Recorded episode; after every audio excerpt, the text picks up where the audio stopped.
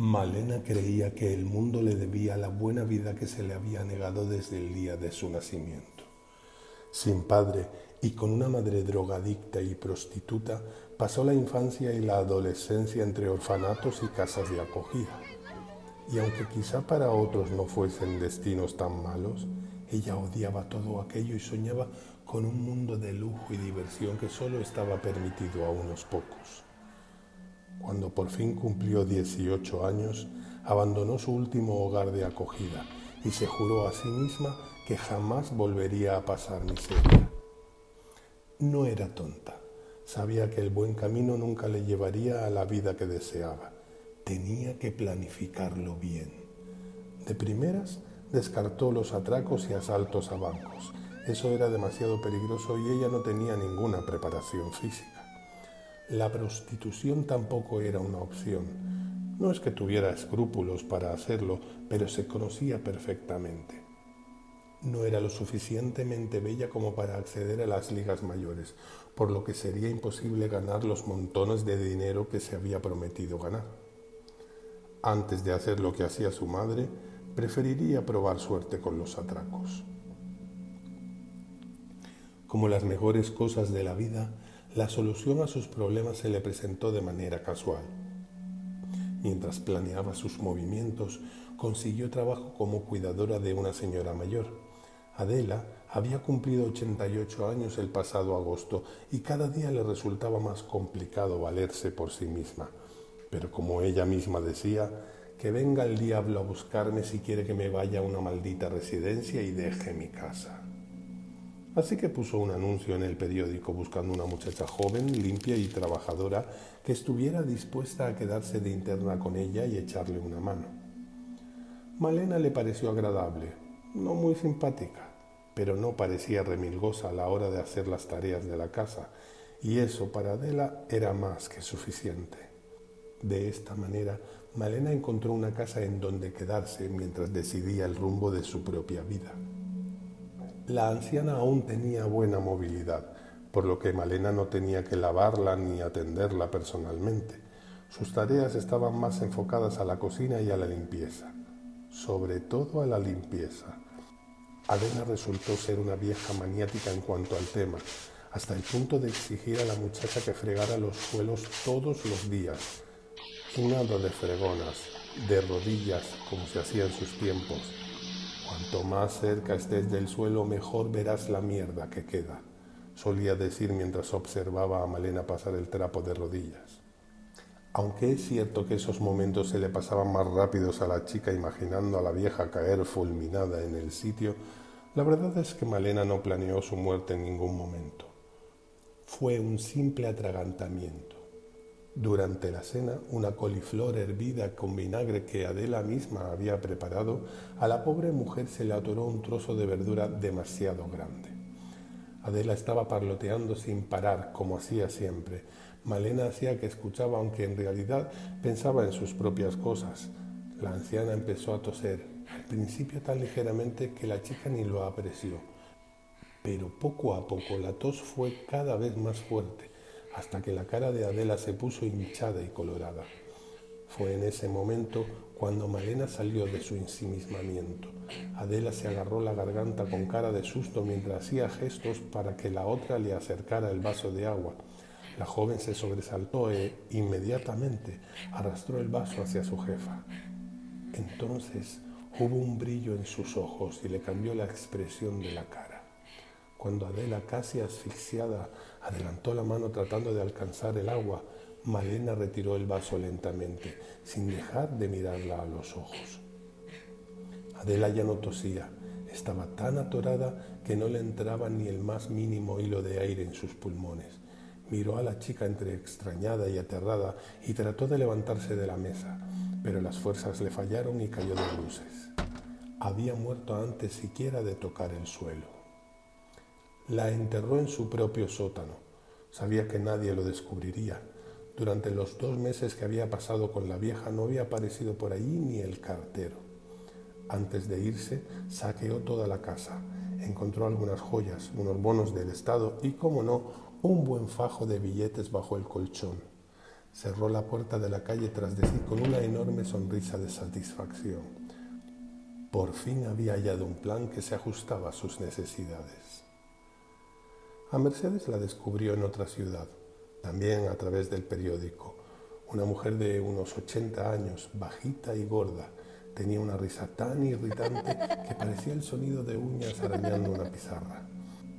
Malena soñaba con verla muerta, sobre todo cuando reía. Fue la glotonería de la vieja la que le hizo decidirse por envenenarla. Matarratas en todos y cada uno de los postres que tomaba. Murió echando espuma por la boca, con la cara incrustada en una tarta de queso cubierta de frambuesas. Le costó mucho arrastrarla al patio de atrás donde la enterró.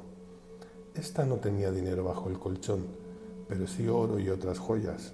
Además, encontró las claves de sus tarjetas de crédito, así que sacó un buen montón de efectivo antes de tirarlas en la primera papelera que se topó. Una nueva ciudad y una nueva vieja. Begoña odiaba que Malena la llamara por su nombre y le pedía que la llamara como hacía todo el mundo, la señora de la mora. Había enviudado recientemente y tras una vida a la sombra de su marido, ahora quería ser ella la protagonista de su propia historia. No tuvieron hijos, y los únicos familiares vivos que quedaban eran los del difunto Antonio, a los que se encargó de espantar personalmente para que no se les ocurriera venir a rapiñear algo de la herencia. La anciana era una tirana, déspota en su trato con Malena. Disfrutaba mucho con antojos y cambios de idea constantemente. La mandaba a comprar fresas y cuando la chica regresaba decía que ya no le apetecían. La despertaba de madrugada para que le diera masajes en los pies porque decía que la falta de circulación le impedía dormir. Malena no tuvo paciencia para esperar a que un veneno hiciera efecto. Primero la acuchilló en una pierna para que no tratara de escapar. La vieja gritó, más sorprendida que asustada de primeras. Malena no hizo nada por evitar los gritos, daba igual, nadie la escucharía. Begoña misma se había encargado de que quedaran aisladas. La sensación de la hoja del cuchillo penetrando en la correosa carne de la vieja le produjo a Malena un maravilloso placer inesperado. Hasta entonces, los asesinatos solo eran un medio para lograr sus objetivos de riqueza, pero clavar el cuchillo tuvo un efecto poderoso en ella. Begoña se arrastraba por el suelo, dejando un reguero de sangre tras de sí. Malena observaba la escena como si estuviera viendo una película en 3D. Se acercó a la anciana despacio, como estudiando sus movimientos. Se agachó junto a ella y volvió a apuñalarla, esta vez por la espalda. Introdujo el arma lentamente, analizando cómo cortaba todo a su paso. La vieja lanzó un alarido que más parecía de un animal que de una persona. Malena le agarró de la boca y con la misma curiosidad metió dentro la hoja de metal arrancando trozos de lengua y dientes en el camino. Begoña intentó volver a gritar, pero solo conseguía escupir chorros de sangre por todos lados. De repente, toda la energía que Malena estaba acumulando explotó como una fiesta de fuegos artificiales. Comenzó a acuchillar a la vieja una y otra vez, y otra y otra y otra más. Lo hizo tantas veces que perdió la noción del tiempo y cuando recuperó la cordura ya era de noche. Begoña llevaba horas muerta, totalmente cubierta de su propia sangre. Malena llegó a la siguiente ciudad en su nuevo y reluciente descapotable. El asesinato de Begoña fue el más rentable de todos, el más rentable y el más placentero. Estaba ansiosa por encontrar a su siguiente víctima y, si debía ser honesta, ya no pensaba en el dinero que iba a conseguir, por lo menos no del todo. Las imágenes de la anciana tirada en el suelo, retorciéndose de dolor bajo su cuchillo, le venían una y otra vez a la cabeza, provocándole un pequeño placer y una necesidad cada vez más fuerte de volver a hacer lo mismo. La casa de Angustia se encontraba por lo menos a dos kilómetros del núcleo urbano. Por no llegar no llegaba ni una carretera comarcal hasta ella, tan solo un camino de tierra lleno de maleza por su poco uso. Malena sonrió mientras caminaba por él. Iba a ser más fácil que nunca. Esta vez trataría de controlarse, disfrutar de la experiencia durante mucho más tiempo. Se atusó el cabello y arregló su vestido mientras esperaba a que abrieran la puerta. Angustias tardó más de dos minutos en salir a abrir. Malena estaba a punto de tocar de nuevo cuando la anciana por fin abrió. Era una mujer alta, muy delgada y tan arrugada que la chica hubiese jurado que tenía por lo menos 200 años. Además, usaba un andador para poder moverse. Una risa escandalosa intentó escaparse de la boca de Malena tan fuerte que tuvo que clavarse las uñas en la mano izquierda para que no brotara. Aquello iba a ser demasiado fácil. Angustias era una mujer de gustos sencillos, con una casa muy austera, sin apenas muebles, solo lo necesario. De hecho, a primera vista no parecía que tuviera mucho dinero. Aquello decepcionó un poco a Malena y se dijo a sí misma que esta vez no sería trabajo, solo placer. Pero tampoco debía demorarse mucho, Así que ya en la primera noche, tras recoger la cena, echó un vistazo en la cocina y cogió el cuchillo más grande que había. Se acercó a la anciana lentamente por la espalda y, cuando se disponía a empezar la carnicería, la mujer comentó aquello de que no se fiaba de los bancos y que por eso tenía escondido todo su dinero, enterrado en alguna parte de sus extensos terrenos. Tres meses tardó Malena en ganarse la confianza de Angustias como para que le dijera dónde escondía el dinero. Durante ese tiempo tuvo un comportamiento ejemplar.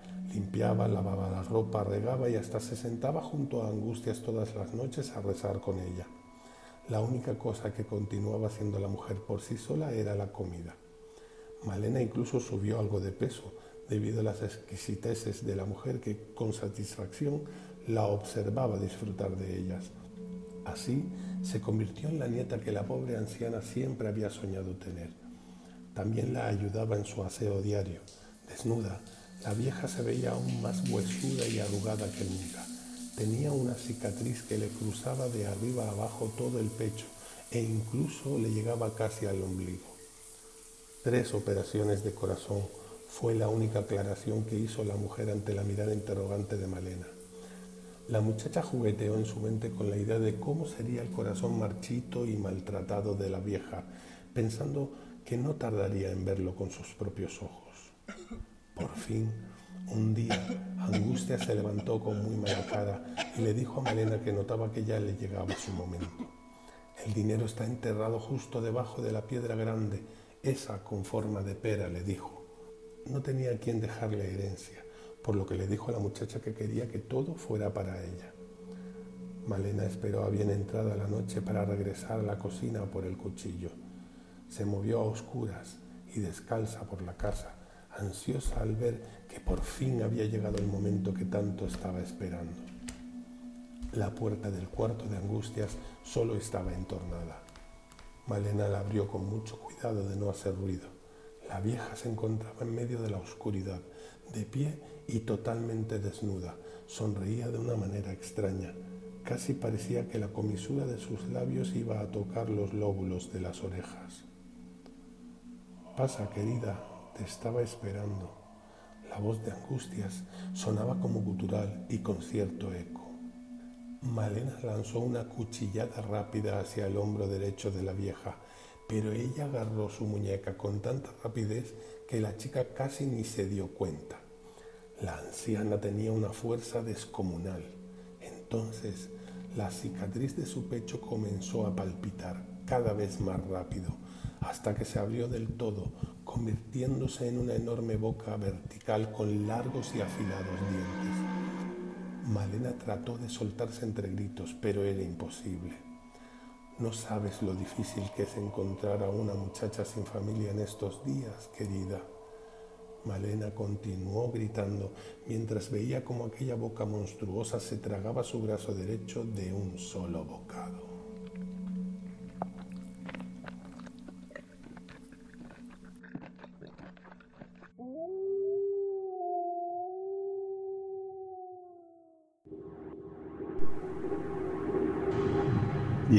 A La Casa de la Colina, el podcast de terror clásico.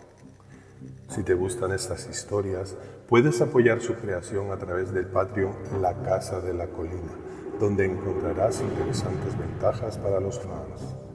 El terror llama a tu puerta.